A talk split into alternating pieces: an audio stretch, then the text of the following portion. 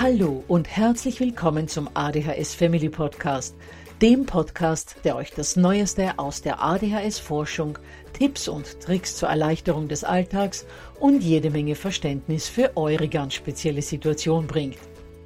Ich bin im Übrigen Anna und war auch einmal eine verzweifelte Mama von einem betroffenen Kind. Aber heute, viele Jahre und mehrere Fortbildungen später, bin ich Expertin für ADHS und eine sehr entspannte Mutter eines mittlerweile jungen erwachsenen Mannes, der trotz dieses Syndroms zu einem glücklichen und beruflich erfüllten jungen Mann herangewachsen ist. Ich möchte euch mit diesem Podcast genau dort zur Seite stehen, wo auch ich vor vielen Jahren Hilfe gebraucht hätte. Denn ich wünsche mir nichts mehr, als dass es euch auch gelingt, euer Kind in ein glückliches und erfolgreiches Erwachsenenleben zu begleiten. Bevor es aber mit der Episode losgeht, lasst mich noch auf zwei Dinge hinweisen. Punkt 1. Ich spreche in meinem Podcast immer nur von ADHS, weil das in der Fachwelt so üblich ist. Gemeint ist damit aber auch immer die verträumte Variante der ADS. Und Punkt 2. Die Werbungen, die im ADHS Family Podcast geschaltet werden, dienen der Finanzierung von Projekten, die der gesamten ADHS Community zugutekommen – denn sie werden für die Produktion von Erklärvideos für Kinder oder für das familiäre Umfeld, für die Informationsweitergabe an Pädagogen, Diagnostiker und Ärzte sowie für spezielle ADHS-Projekte herangezogen. Mehr Informationen dazu findet ihr am Beginn von Podcast 128 bzw. in dem YouTube-Video, zu dem ich in den Shownotes verlinke. Ja, ihr Lieben, heute geht es im Hinblick auf den Schulstart um genau dieses Thema, die Schule. Und dazu habe ich eine ganz besondere Frau eingeladen. Saskia Nichtsal ist Grundschullehrerin, hat selbst eine ADHS sowie eine Autismusdiagnose und auch ihre Kinder sind neurodivergent. Das heißt, Saskia berichtet zum Thema Schule und ADHS sowohl aus der Perspektive einer Lehrkraft als auch aus der einer Mama und einer Selbstbetroffenen, die natürlich ebenfalls mal ein Kind war und für die Schule natürlich auch eine große Herausforderung war. Und als ob das alles nicht schon spannend genug wäre, gibt es zu Saskia noch eine weitere Besonderheit zu nennen. Sie hat relativ zu Beginn ihrer Lehrerkarriere bemerkt, dass das herkömmliche Lernen, so wie es in den meisten Schulen in der westlichen industrialisierten Welt praktiziert wird, den kindlichen Neigungen nicht gerecht wird und schon gar nicht auf neurodivergente Kinder Rücksicht nimmt. Deshalb wird sie uns im heutigen Interview davon berichten, was sie in ihrem Unterricht anders macht und was sie als unabdingbare Voraussetzung dafür sieht, dass sich auch von ADHS betroffene Kinder in der Schule wohlfühlen. Bevor wir mit dem Interview aber starten, noch drei organisatorische wichtige Hinweise. Erstens, dass ihr euch das PDF zu dieser Folge unter www.adhshilfe.net slash Saskia herunterladen könnt. Darin findet ihr auch den Link zu ihrem Instagram-Kanal Liniert Kariert sowie den Link zu ihrer Homepage. Zweitens, vergesst nicht, dass der ADHS Family Podcast bis Mitte Oktober wöchentlich erscheint, nur damit ihr dann nichts verpasst. Und drittens, nach über einem halben Jahr wird es wieder die Möglichkeit geben, bei einem kostenlosen Webinar von mir dabei zu sein. In dem Webinar mit dem Titel Stressfrei durch Alltag und Schule trotz ADHS bzw. ADS wird es darum gehen, wie der Familienalltag und der Schulalltag harmonischer und entspannter verlaufen können. Die Themen werden unter anderem Streitereien und Diskussionen am Morgen sein, Aggressionen und Widerstand, wie kann ich dem begegnen und wie kann ich sie vermeiden. Außerdem werden wir auch über die Zusammenarbeit zwischen Eltern und Lehrkräften sprechen und vieles mehr. Das Webinar wird in etwa eine Stunde dauern. Die Teilnahme ist wie immer kostenlos. Machen müsst ihr dabei nicht, sondern einfach nur zusehen. Und technisch ist es auch keine Herausforderung denn nach der Anmeldung sende ich euch einen Link zu, den ihr dann kurz vor Webinarbeginn klickt und schon erscheine ich am Bildschirm. Kurz noch zu den Terminen. Es wird am 26. und am 27. September je einen Abendtermin geben und am 30. September, das ist ein Samstag, wird es einen Vormittagstermin um 10 Uhr geben. Wählt euch gerne einen dieser Termine aus. Anmelden könnt ihr euch unter www.adhshilfe.net slash Webinar. Ich tue euch den Anmeldelink in die Show Notes. So, dann lasse ich euch jetzt aber nicht mehr länger warten. Tauchen wir in das Interview mit Saskia ein. Ja, herzlich willkommen, liebe Saskia. Ich freue mich sehr, dass du dich bereit erklärt hast, im ADHS Family Podcast einiges von deinem Wissen mit unseren Hörern und Hörerinnen zu teilen. Und vielleicht gleich mal zu Beginn, kannst du ein klein wenig über dich erzählen? Was ist denn so deine familiäre Situation? Was machst du beruflich und wie hast du zu dem gefunden, was du heute tust? Ja, auch erstmal von mir ein Hallo und lieben Dank, dass ich da sein darf und äh, sprechen darf über mir am Herzen liegende Themen. Ich bin Saskia Nichtsjahl. Ich bin beruflich, äh, führe ich sozusagen ein Doppelleben. Ich bin in erster Linie und in meinem Hauptberuf Grundschullehrkraft, äh, auch schon eine ganze Weile und äh, mache diesen Beruf unglaublich gerne. Es macht mir ganz, ganz viel Freude, Kinder in der Schule willkommen heißen zu dürfen und sie in diesen ersten sehr prägenden vier Jahren begleiten zu können. Und Daneben bin ich unter anderem Autorin, Podcasterin. Ich schreibe äh, Texte für diverse Magazine und ich führe einen relativ großen Instagram-Kanal, der heißt Liniert Kariert und dort gebe ich ganz viele Impulse für Eltern, für Lehrkräfte, für alle an Schule beteiligten Personen, raus äh, zu unterschiedlichsten Themen der Schulwelt, die sich aber irgendwie immer darum drehen, die Schule zeitgemäßer zu gestalten, kindgerechtes Lernen voranzubringen und sich unterschiedlichen Lernverhaltensweisen äh, zu öffnen. Und äh, da sind wir ja quasi schon direkt so ein bisschen im Thema. Und das ist äh, so mein berufliches Portfolio. Und äh, familiär lebe ich äh, mit meinem Mann und drei Kindern in Hannover, arbeite in der Nähe von Hannover und habe ähm, neurodivergente Kinder und bin auch da in dem Thema, also zu Hause, bin auch selbst neurodivergent, habe eine Kombidiagnose aus ADHS und dem Autismus-Spektrum und bin also auch aus persönlicher Sicht ganz nah am Thema dran. Okay, also da blickst du ja wirklich auf einen sehr, auch sehr großen persönlichen Erfahrungsschatz und auch beruflichen zurück. Du hast ja eben auch erwähnt, dass du diesen Instagram-Kanal betreibst, liniert kariert, zu dem ich dann natürlich in den Shownotes verlinken werde. Ähm, aber sag mal, was hat dich denn dazu bewogen, das Thema, sag jetzt mal, kinderfreundliche Schule, sich dafür so sehr einzusetzen und vor allem das dann eben auf Instagram auch so voranzutreiben? Die Öffentlichkeitsarbeit, das, das hat sich so ein bisschen, wie es so ist, so ganz, na, ganz zufällig nicht, aber es hat sich so ein bisschen entwickelt. Es war schon so, dass als ich in ähm, die Schulwelt kam, beruflich, ich an so vielen Stellen immer gedacht habe, hm, okay, mache ich jetzt erstmal so, weil es alle so machen oder weil es mir beigebracht wird, gerade wenn es um bestimmte Interaktionen mit Kindern geht. Das waren so Dinge, so wie Belohnungssysteme, Bestrafung, bestimmte Dinge wie Sachen äh, geahndet werden oder ein bestimmtes Verständnis von Lernen, dieses auf dem Stuhl sitzen und man sitzt am Tisch und konzentriert sich. Ähm, und ich habe das gemacht am Anfang und habe aber immer irgendwie gedacht, ich weiß nicht, so richtig rund fühlt sich das für mich nicht an. Und ich habe auch immer das Gefühl, ich komme mit diesen Sachen irgendwie gar nicht so weit vorwärts. Also man macht es so, hat man so gelernt, vielleicht selbst als Kind auch so erfahren aber bringt mich das wirklich äh, weiter und ist das das, wie ich Kinder in Schule begleiten möchte? Und dann habe ich da so ein bisschen angefangen, in kleinen Schritten meinen Weg zu suchen und ähm, da auch nochmal einen Schritt nach vorne gemacht, als ich selber Mutter wurde.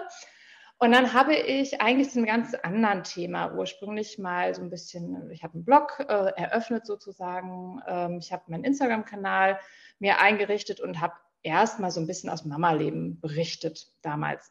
Und habe dann, als ich nach dem zweiten Kind wieder zurück in der Schule war, angefangen, doch manche Dinge bewusst anders zu machen und mich auch zu informieren, äh, die nicht nur irgendwie anders zu machen, sondern auch zu gucken, hey, gibt es da nicht vielleicht auch schon ein Fundament so dazu, irgendwie wie Bücher, die man lesen kann oder Sachen, in denen man sich da so ein bisschen weiter oder in die man sich reinfuchsen kann. Und dann habe ich irgendwann mal ganz zufällig ein bisschen Einblick auf Instagram gegeben über meine berufliche Tätigkeit und habe über eine Situation beschrieben, die ich etwas anders gelöst habe, als ich das noch vor zwei, drei Jahren äh, dann gelöst hätte.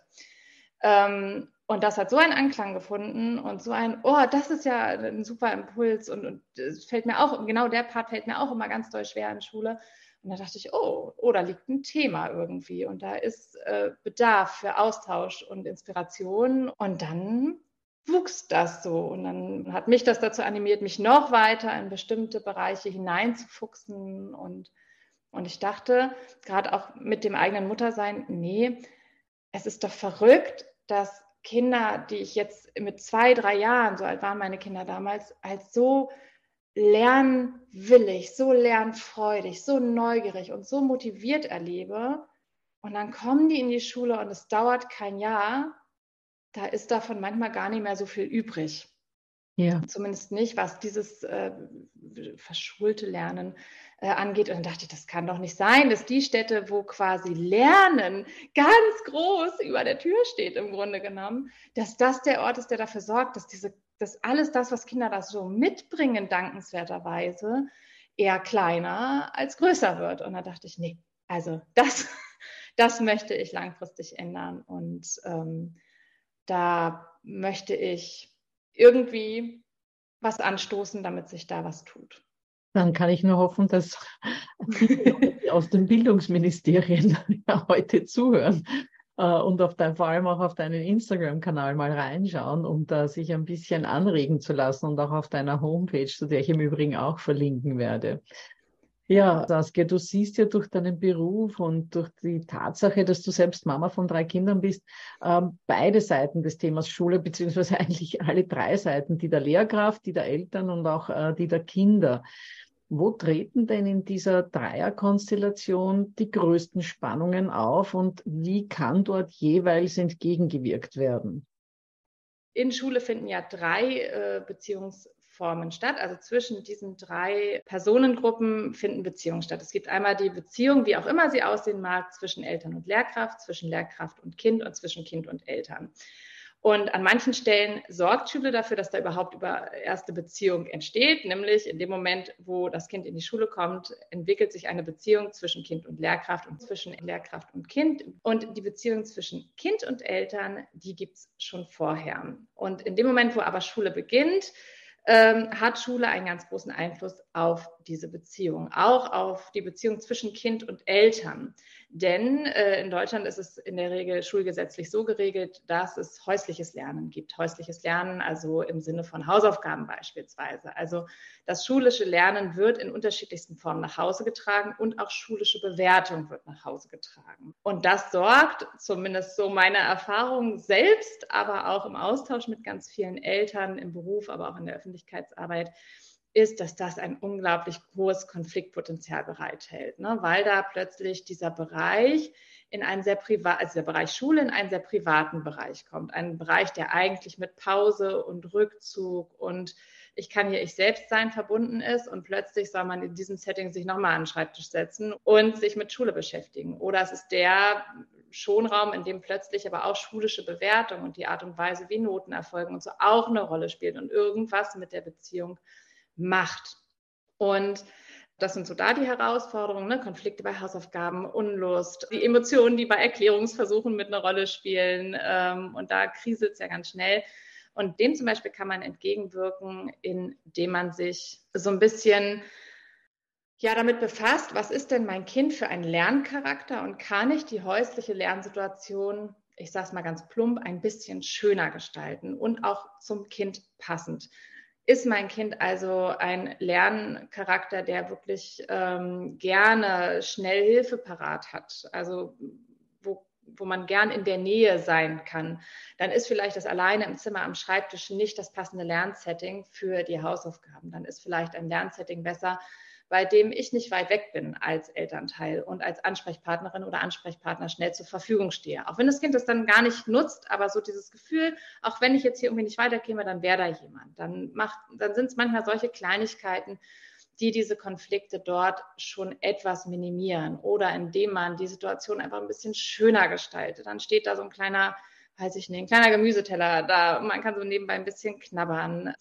Da sind Elternteile, die nochmal ein anderes Interesse an dem zeigen, was man da macht. Also nicht gleich, oh, guck mal, ob du alles richtig gerechnet hast, sondern so nach diesem Motto äh, Connection before Correction, sich da hinsetzen und sagen, ähm, erzähl mir mal, was machst du da gerade? Das sieht ja spannend aus oder sowas zum Beispiel. Also wirklich auch eine gute Balance schaffen aus, ich bin hier nicht nur der kontrollierende Part, sondern ich habe auch echt ein Interesse an dem, was da Schule stattfindet und was du da machst. Und ähm, da gibt es so ganz, ganz viele Stellschrauben, die die Situation einfach ein bisschen entspannen können. Und was die Bewertung angeht, die auch für, ja, für Konfliktpotenzial sorgen kann, da gebe ich Eltern immer mit, nicht zu vergessen, dass wir zwar nicht auf die Bewertung selbst Einfluss nehmen können als Eltern. Also ich, ich habe nicht in der Hand, wie mein Kind schulisch wahrgenommen wird oder zumindest nicht groß in der Hand, wie mein Kind schulisch wahrgenommen wird.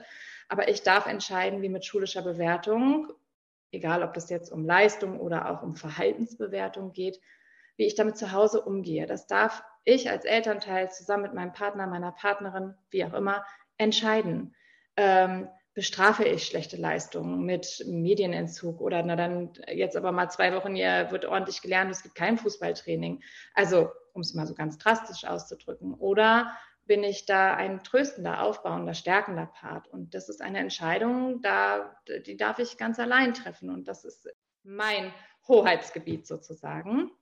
Das wäre so der Part. Und dann gibt es die Beziehung zwischen Lehrkraft und Kind. Ähm, da möchte ich alle KollegInnen äh, animieren, sich diesem Thema beziehungsorientiertes Lernen, Lernen in Verbindung, Lernen in Beziehung, Modelllernen, sich damit zu befassen und ähm, sich wirklich äh, vor Augen zu halten, wie wichtig für das Lernen diese Verbindung ist. Das findet nicht unabhängig von unserer Person statt. Das hängt ganz, ganz arg von unserer Person ab und von der Verbindung, die wir zu dem Kind haben. Also da möchte ich unbedingt animieren, das ähm, in den Blick zu nehmen.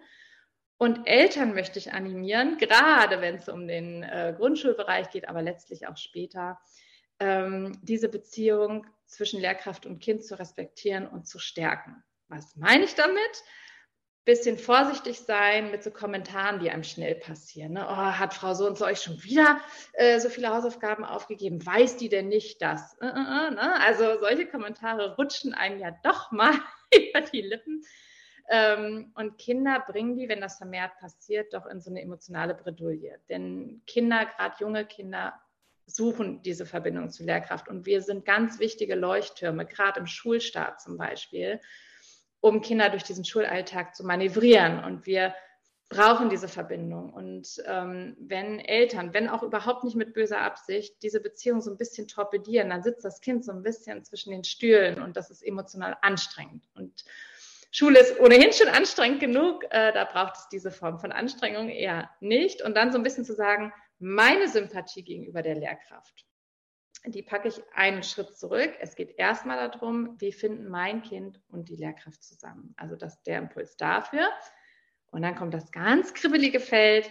Das ist die Beziehung zwischen Eltern und Lehrkraft. Und die ist in unserem System eine, hm, wie soll ich sagen, eine Beziehung mit Konfliktpotenzial, eine Beziehung, die nicht so ganz einfach ist.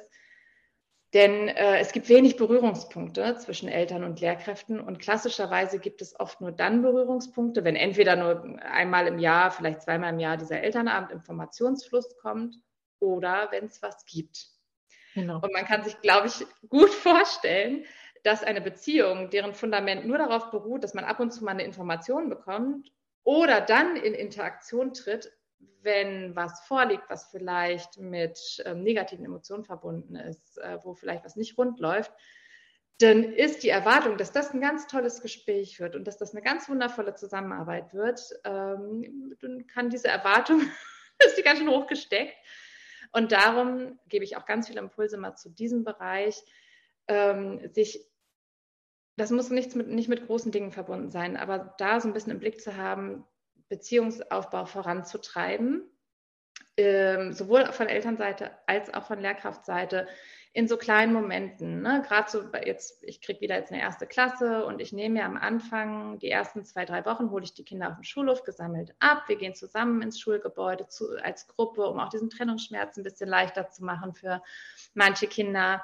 Und äh, ganz oft werden die von den Eltern gebracht. Und ich nehme mir diese fünf Minuten und, und für ein, zwei kleine Sätze manchmal mit Eltern. Es ist wirklich nur so ein ganz kurzes, ach, und wie waren die ersten Tage bisher zu Hause? Hat sie, war gut? Okay, super, das freut mich. Wir haben ja auch einen ganz positiven Eindruck. Oder irgendwie so ein, zwei kleine bestärkende Sätze.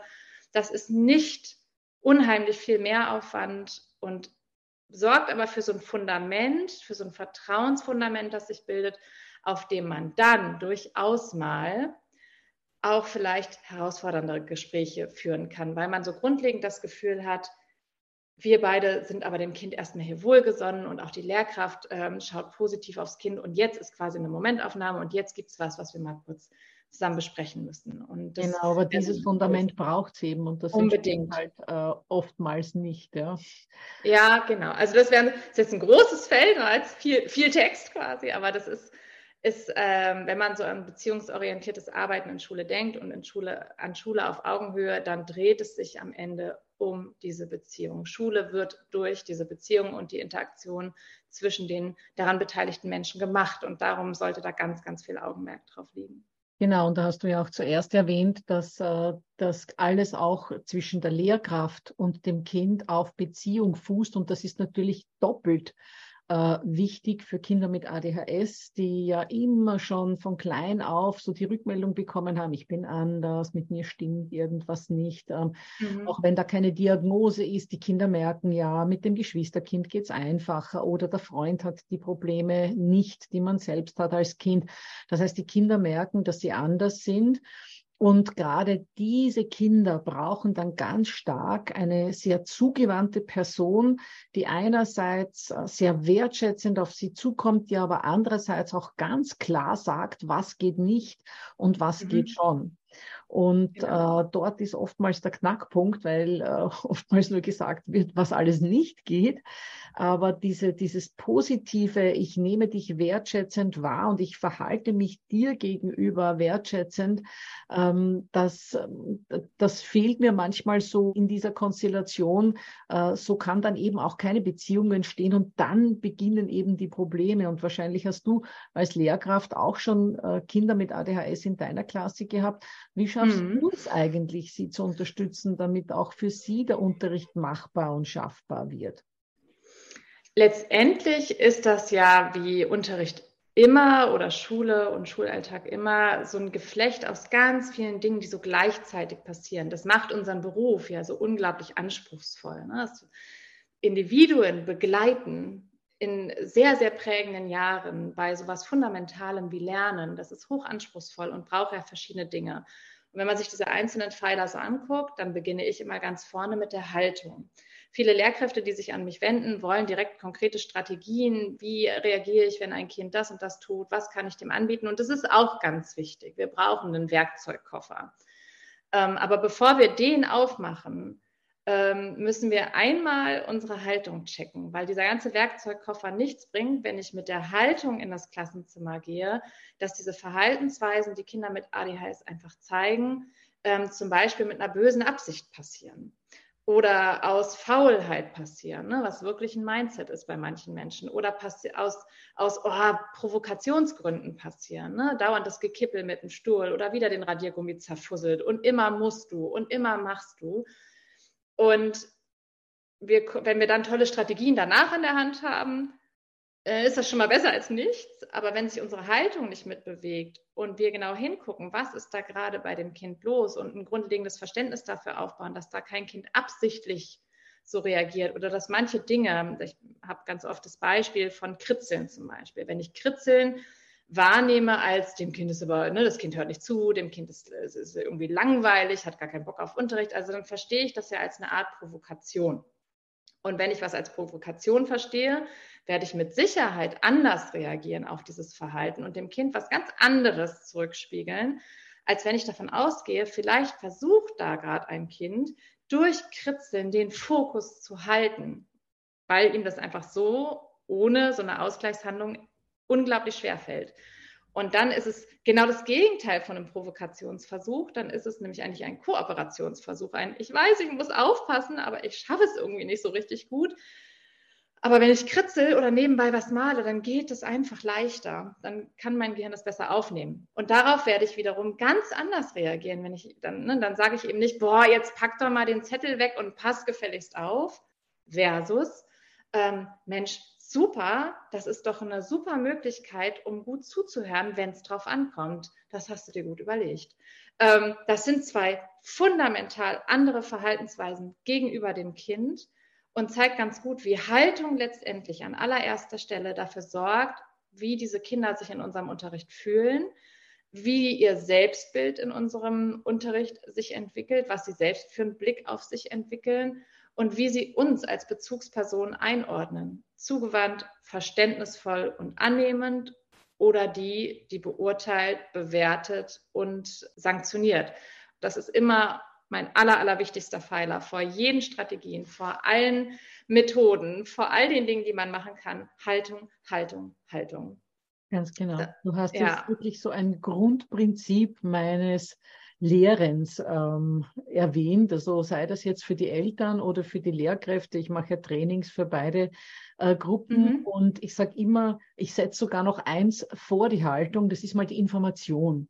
Also die Information ja. ist irgendwie so die Basis. Wenn ich nicht weiß, dass X, dann werde ich auch nicht Y ähm, ja. Haltung ähm, entwickeln können. Das heißt, zuerst brauche ich mal das Wissen, die Information, darauf aufbauen, die richtige Haltung, so wie du das jetzt gesagt hast, dass ich das Kind ähm, nicht verurteile, dass ich mit, dass ich das Kind wirklich offen und wertschätzend in meinem Herzen empfange und auch dementsprechend reagiere. Und erst dann können Tipps und Tricks kommen. Die sind ja nur mehr noch die Kirsche auf der Torte. Mhm. Wenn diese, diese zweite Ebene der Haltung einmal geschafft hat, dann braucht man oftmals gar keine Tipps und Tricks. Ja, vielleicht, ähm, dass ich ein, ein, Kind, das sehr viel zappelt, dass ich dem ein Rollbrett äh, gebe mhm. oder vielleicht auch an einem Stehpult arbeiten kann. Das, äh, das macht es dann nochmals leichter. Aber ich werde mit einem Rollbrett unter den Füßen und mit einem Stehpult nicht das erreichen, wenn ich die ganze Zeit das Kind nur giftig anschaue, weil ich mir denke, kannst du nicht wie alle anderen in der Klasse einfach sitzen und die Füße stillhalten? Ja, Was meinst du mit ganz halten? genau. Ja.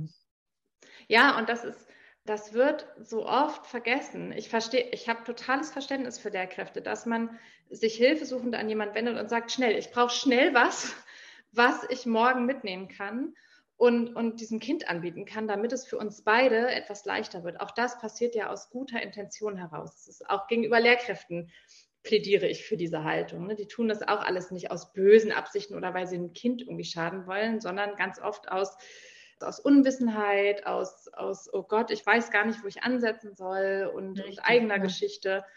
Natürlich braucht es auch manchmal so eine schnelle Lösung und die kann man dann auch geben, sagen, kannst dem Kind ja mal das anbieten. Aber das holt einen nicht aus dieser Verantwortung, ganz langfristig an sich zu arbeiten. Das ist ohnehin immer mein wichtigster Tipp an Lehrkräfte. Wir, in dem Moment, wo man Menschen begleitet, mit dem ganzen Paket, das die mitbringen, allen Emotionen, die die mitbringen, geht es auch darum, sich selbst zu informieren, zu stabilisieren, das Ego vor der Klassenzimmertür zu lassen. Ne? Ganz oft zu, äh, weil es nicht so einfach ist. Man sagt dann so, ja, änder doch mal die Haltung, guck doch mal wohlwollend drauf. Aber in diesen Momenten, in denen uns dieses kindliche Verhalten so entgegenspringt, passiert bei uns ja auch ganz, ganz viel. Das können ganz viele Eltern, glaube ich, sehr, sehr gut einordnen, dass man manchmal ganz viel weiß und auch ganz viele tolle Tipps an der Hand hat und dann piekst das Kind so den einen Knopf und denkt, ah, und äh, da springt dann irgendwas in uns an. Und das ist was, was man echt ein, also der, so ist meine Erfahrung bis jetzt, nach 13 Berufsjahren, vermutlich ein Berufsleben lang im Blick haben muss und woran man ein Berufsleben lang immer wieder reflektiert arbeiten muss. Sagen, na, bin ich da in der Haltung? Wie möchte ich das nächste Mal reagieren?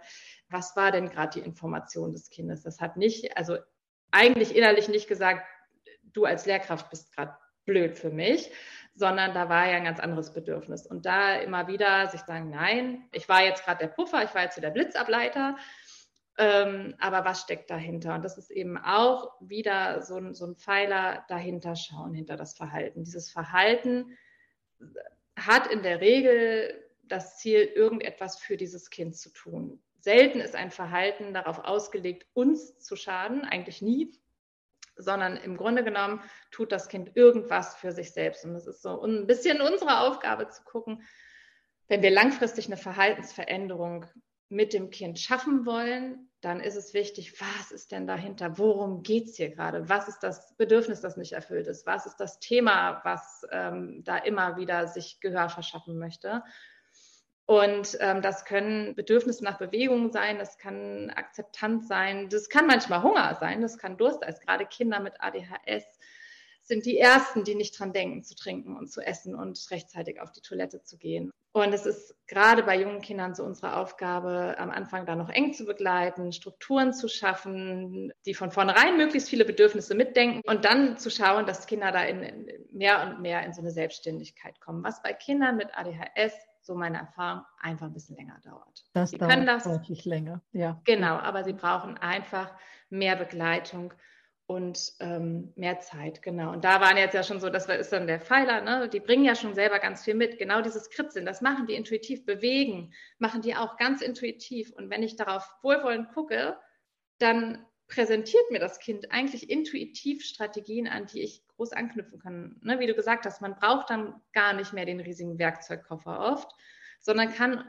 ganz oft an dem anknüpfen, was Kinder ohnehin schon zeigen und den Weg weitergehen und sagen, okay, also du brauchst da offensichtlich die Bewegung, damit du gut zuhören kannst. Also jetzt wählt das Kind vielleicht eine Form von Bewegung, die andere Kinder dann aber wiederum stört. Und dann geht es eher darum zu sagen, okay, wie kriegen wir das jetzt hin, dass du dich bewegen kannst oder irgendwie ähm, diesen Weg gehen kannst, ohne dass andere Kinder davon einen Nachteil haben. Und ähm, ne, dann kann man auf dem Weg so weitergehen oder ableiten von Anspannung durch diese Ausgleichsgeräusche ne, oder so diese Ableitungsgeräusche, die Kinder mit ADHS ganz oft machen. Ne, so, bestimmte Kommentare, bestimmte Geräusche, die die dann immer wiederholen, zu sagen, okay, da ist gerade Anspannung in dir und du wählst einen Weg, dass diese Anspannung rausgeht aus dir, dass du dich wieder ein bisschen ruhiger fühlst.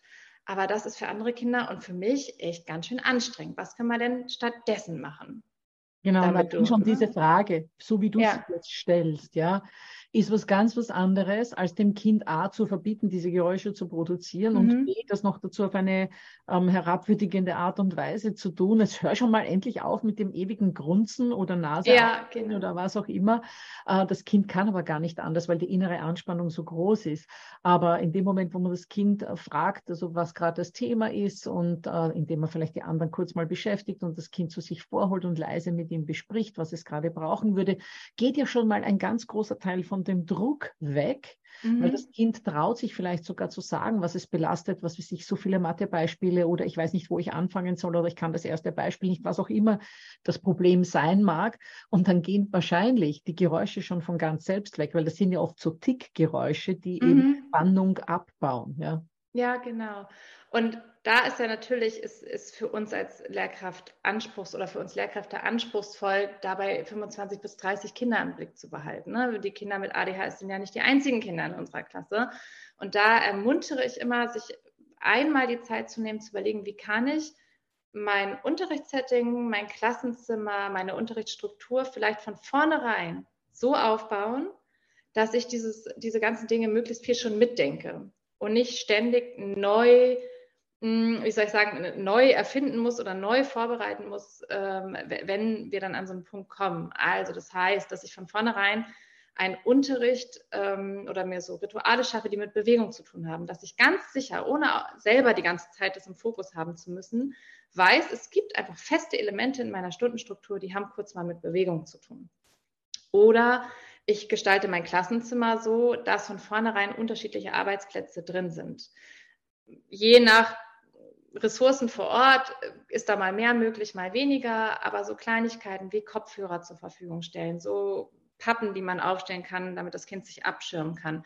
Ein, zwei Tische gegen die Wand stellen, um so Arbeitsplätze zu schaffen, die möglichst ähm, viel mit Abschirmung zu tun haben, so Kleinigkeiten. Ich habe immer eine kleine Box mit so Fidget Toys. Da sind Wäscheklammern drin, die die Kinder einfach immer so drücken können ähm, um halt so Anspannung abzuleiten, statt irgendwelche Klickergeräusche oder irgendwelche Grundgeräusche genau. zu machen. Genau. Ähm, und wenn ich das immer da habe und am, mir mit einem Kind fokussiert, vielleicht für eine bestimmte Zeit lang mal so den Moment nehme, um zu gucken, okay, jetzt wäre doch ein guter Moment für die Klammer, die hatte das letzte Mal ja gut funktioniert. Ähm, und irgendwann muss ich vielleicht nur noch einen kleinen Erinnerungs, ne, sage ich nur noch Wäscheklammer und irgendwann weiß das Kind das allein. Das ist anspruchsvoll und es wird uns nicht immer bei jedem Kind hundertprozentig vollkommen gelingen. Aber diese Kleinigkeiten, diese kleinen Momente, diese kleinen Tipps und so, die sind irre, irre wertvoll. Ja, ganz genau. Und äh, es wird ja dann auch, äh, man verautomatisiert diese Dinge ja dann auch schön langsam, weil man weiß, okay, mhm. diese Art von Kind hilft wahrscheinlich das, äh, der anderen, dem anderen Kind wahrscheinlich was anderes, also dass es nicht abgelenkt ist, weil es so reizoffen ist. Und was da auch im Übrigen, wenn du gesagt hast, äh, Tische gegen die Wand ganz, ganz wichtig ist, dass das ein Angebot ist, dass halt nicht kommt, du genau. jetzt auf den Tisch da, weil du störst sonst wieder die anderen oder sonst kannst dich eh wieder nicht konzentrieren, sondern dass man sagt, du, wenn es dir leichter fällt, wenn du dann äh, nicht in die Klasse schaust, du kannst dich super gerne an den Tisch da vorne setzen, da hast du viel mehr Ruhe. Also dass es immer genau. ein, ein, ein wohlwollendes Angebot ist, weil das können die Kids, gerade Kids mit ADHS, dann tatsächlich annehmen. Ja, weil sie ja eh schon ständig und diese Sonderrolle fühlen, ne, das hast du ja auch am Anfang gesagt, die fühlen diese Sonderrolle sehr, sehr stark.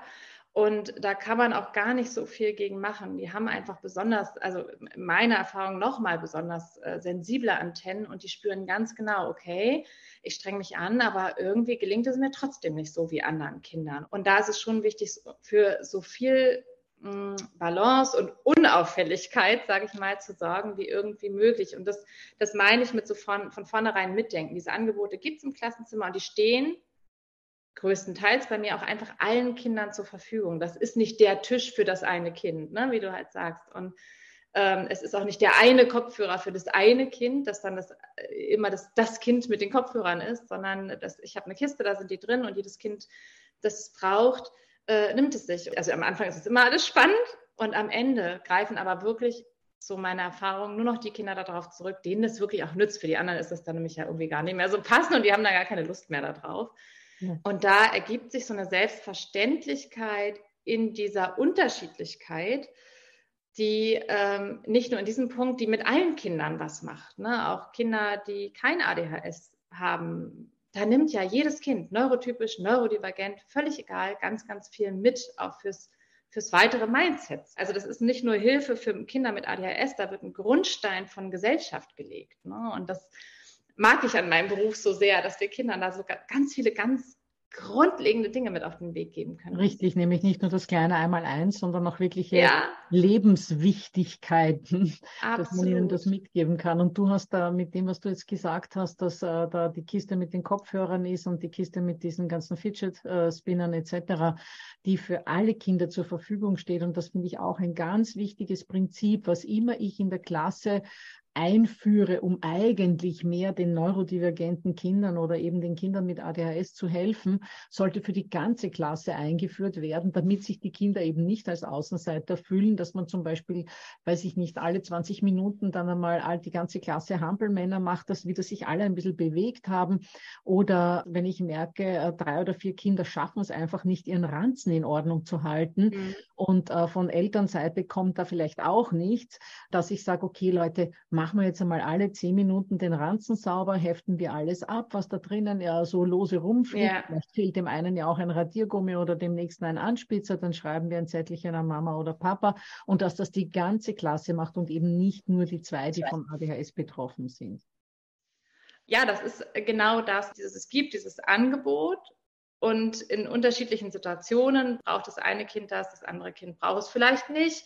Aber letztendlich, meine Erfahrung ist immer, wenn ich gerade so neurodivergente Kinder mitdenke von Anfang an und an möglichst viel im Vorfeld denke, was denen zugutekommen könnte, dann ist das so, dass eben nicht in dieser Dringlichkeit, aber durchaus auch andere Kinder davon profitieren, ne? wenn ich Konzentrationshilfen zur Verfügung stelle. Denn natürlich hat auch ein neurotypisches Kind mal eine Tagesform, wo es mit der Konzentration jetzt nicht optimal läuft. Und, und das ist halt das, was mich als Lehrkraft am Ende entlastet, weil ich so ein gewisses System habe, wo das da ist und ich relativ schnell ohne großen Mehraufwand sagen kann, hm, ich beobachte, dass es dir gerade sehr schwer fällt, zuzuhören. Ähm, schau doch mal in die Kiste Wäscheklammer, was auch immer, das könnte dir helfen, ohne dass ich jetzt überlegen muss und äh, was mache ich jetzt, sondern ich habe es halt einfach da und schnell verfügbar.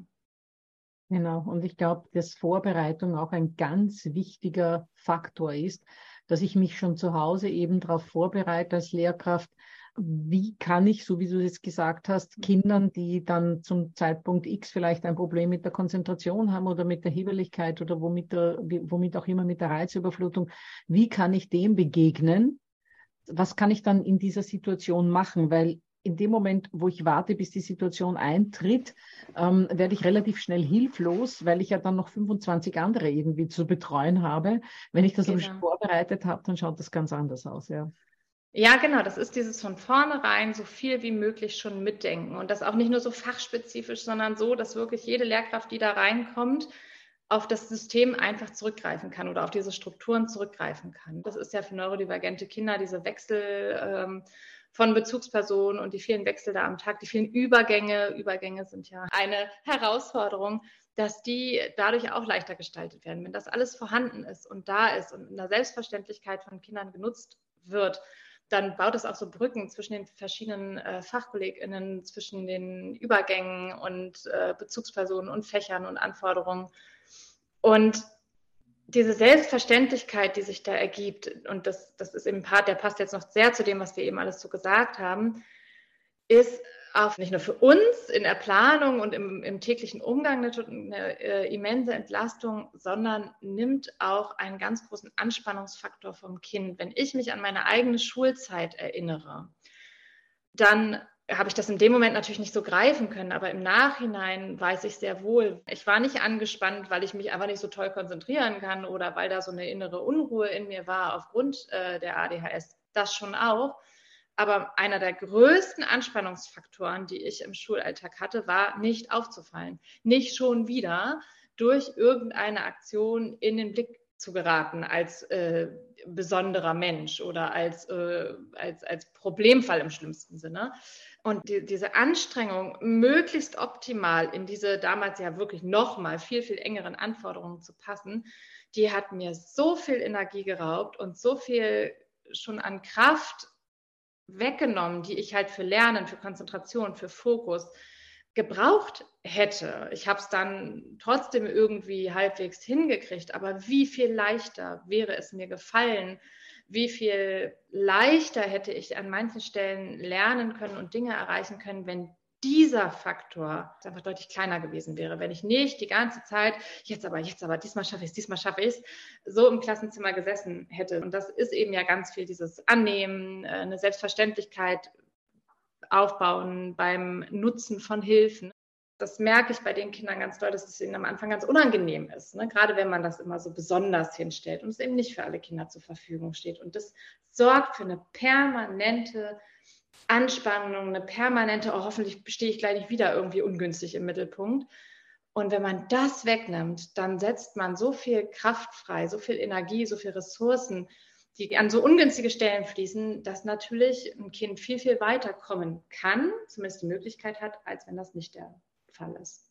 Genau, wenn es dafür nicht immer ständig Kraft aufbringen äh, müsste. Das heißt, was sich unsere Eltern vor allem aus der heutigen Folge mitnehmen können, ist äh, einfach vieles von dem, was du jetzt gesagt hast und dass sie dann diese zwei, drei Dinge, wo sie denken, also meinem Kind würde genau das am besten helfen, also zum Beispiel ein Tisch zur Wand oder was auch immer wir mhm. an Lösungen da so kurz besprochen haben, wenn sie sich da zwei, drei Dinge mitnehmen und das dann in einem wirklich positiv geführten Gespräch mit den Lehrkräften auch teilen, weil ich glaube, dass Lehrkräfte wahnsinnig dankbar dafür sind, wenn Eltern kommen und sagen, ähm, zu Hause haben wir schon dieses und jenes versucht, äh, das hat zu Hause gut funktioniert. Könnten Sie sich vorstellen, äh, dass das äh, auch in der Schule vielleicht eine Möglichkeit ist, weil der Lehrkraft ja auch wahrscheinlich klar ist, wenn das Kind ähm, optimale Bedingungen hat oder optimalere Bedingungen hat, es für die Lehrkraft selbst auch nicht mehr so anstrengend ist.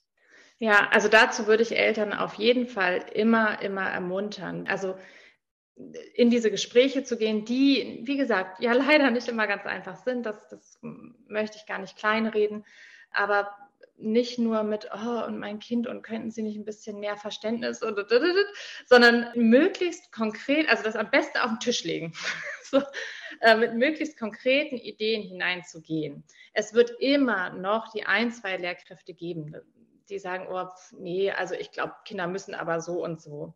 Aber der Großteil der Lehrkräfte, und den Versuch ist es immer, immer wert, äh, sagt, oh, ja, danke, äh, dann probiere ich das mal aus. Ne? Also gerade wenn man es wirklich äh, sagt, also bei unserem Kind, wenn wenn es die Hausaufgaben macht, beobachte ich, dass hier so eine, nehmen wir mal wieder die Wäscheklammer, so eine Wäscheklammer in der Hand, hilft echt, dass da irgendwie die ganze Zeit so ein bisschen Bewegung stattfindet. Und äh, Sie müssen das auch gar nicht besorgen. Ich habe eh eine Packung zu Hause, ich würde Ihnen zwei leider mitgeben oder vielleicht möchten Sie ja für die Klasse äh, die nutzen oder so ähm, würde ich ihn hier lassen, wenn Sie möchten. ähm, genau. ne? Na klar, man darf natürlich nicht übergriffig werden. Das geht bei Lehrkräften auch dann nach hinten los. Es ist eine sehr sensible Geschichte zwischen Eltern und Lehrkräften. Aber wirklich mit den Ideen am besten so konkret wie möglich, sich so ein, zwei rauspicken, äh, mit denen man gute Erfahrungen gemacht hat zu Hause und da so konkret wie möglich reingehen. Immer wertschätzen, vielleicht ein, oh, ich wollte Ihnen mal danken, dass Sie sich immer so äh, dafür einsetzen, dass es unserem Kind hier gut geht. Wir wissen selber, das ist nicht immer einfach und ähm, wir hätten eine Idee, äh, vielleicht entlastet sie das ja auch und es ist eine Hilfe für sie. Ich habe Ihnen hier die Wäscheklammer mitgebracht. Wir beobachten und so weiter und so fort. Ne? Ähm, wenn man das so ein bisschen so verpackt, und in so ein Gespräch eingebunden bekommt, ist die Wahrscheinlichkeit viel, viel höher, sagen wir es mal so, dass Lehrkräfte sich auf solche Sachen einlassen. Genau, weil sie ja eben dann auch wissen, dass es auch sie selbst entlasten wird, wenn ja. sie im Unterricht äh, nicht ständig auf dieses eine Kind oder vielleicht sogar zwei oder drei äh, konzentrieren ja. müssen, sondern wenn da schon ein wenig von diesem Druck weg ist, sowohl fürs Kind als auch für die Lehrkraft. Genau. Ja, Saskia, also das war jetzt ähm, eine ganz spannende Stunde mit dir. Möchtest du unseren Hörern und Hörerinnen abschließend noch irgendetwas mitgeben?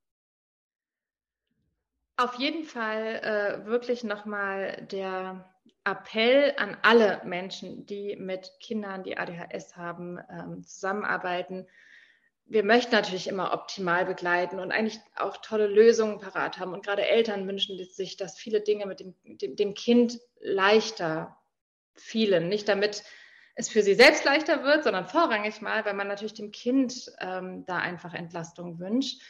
Und ähm, ich kann aus eigener Erfahrung und auch ähm, aus Lehrkraftseite, aus Elternseite sagen, das A und O ist wirklich eine Person, die erstmal wohlwollend gegenübersteht. Und das macht so, so viel. Eine Person gegenüber zu haben, bei der ich weiß, die, es ist völlig in Ordnung, wie ich bin. Mir fallen manche Dinge schwer und manchmal kriselt das auch. Aber da steht eine Person, die nimmt mich bedingungslos an und die findet mich okay, so wie ich bin, die mich angenommen haben und die entdeckt haben, dass da Potenzial in mir schlummert und nicht nur, ich nicht nur die Schülerin bin, die ständig Ärger macht, sondern dass da auch Dinge in mir sind, die auch ganz tolle Stärken darstellen. Und das ist was, was mich in diesem sehr anstrengenden Schulalltag extrem getragen hat. Und ähm, da möchte ich unbedingt dazu einladen, diesen Einfluss äh, nicht zu vergessen, diese Verantwortung anzunehmen. Das macht ganz, ganz, ganz viel. Richtig, das macht wirklich ganz, ganz viel. Ja, Saskia, das waren sehr, sehr schöne abschließende Worte. Und äh, ich bedanke mich nochmals für deine Bereitschaft, dass du hier dein Wissen mit unseren Hörern und Hörerinnen geteilt hast. Wünsche dir, deinen Schülerinnen und deiner Familie alles, alles Gute und vor allem einen wunderschönen Sommer. Vielen lieben Dank. Das wünsche ich dir auch. Danke dir.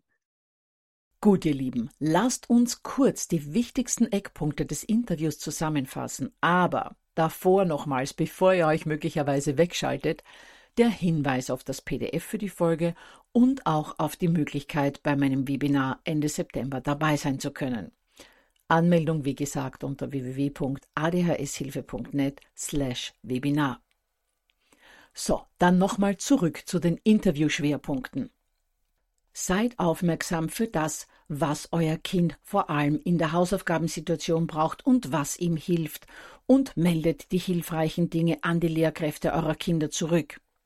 Erzählt ihnen aber auch, was bei euren Kids gar nicht funktioniert, damit die Lehrer und Lehrerinnen wissen, was besser vermieden werden sollte. Denn sobald ein Kind mit ADHS Probleme im Unterricht bekommt, leidet es ja nicht nur selbst darunter, sondern auch die Klassenkameraden und schlussendlich auch die Lehrkraft selbst. Und etwas, das Saskia heute mehrmals betont hat, gilt natürlich nicht nur für die Lehrer-Kind-Beziehung, sondern auch für die Eltern-Kind-Beziehung. Es ist die innere Haltung, auf die es ankommt. Und nur wenn diese dem Kind gegenüber wohlwollend ist, kann das Kind von uns Erwachsenen, egal ob Lehrkraft oder Eltern, etwas annehmen. Wie diese wohlwollende Haltung genau aussehen soll, wird unter anderem Thema im Webinar Ende September sein. Dann freue ich mich, dass ihr heute wieder mit dabei wart hoffe, dass ihr euch für euch und für die Lehrkräfte eurer Kinder etwas aus dieser Folge mitnehmen konntet und freue mich, wenn ihr auch in der kommenden Woche wieder in den ADHS Family Podcast hineinhört.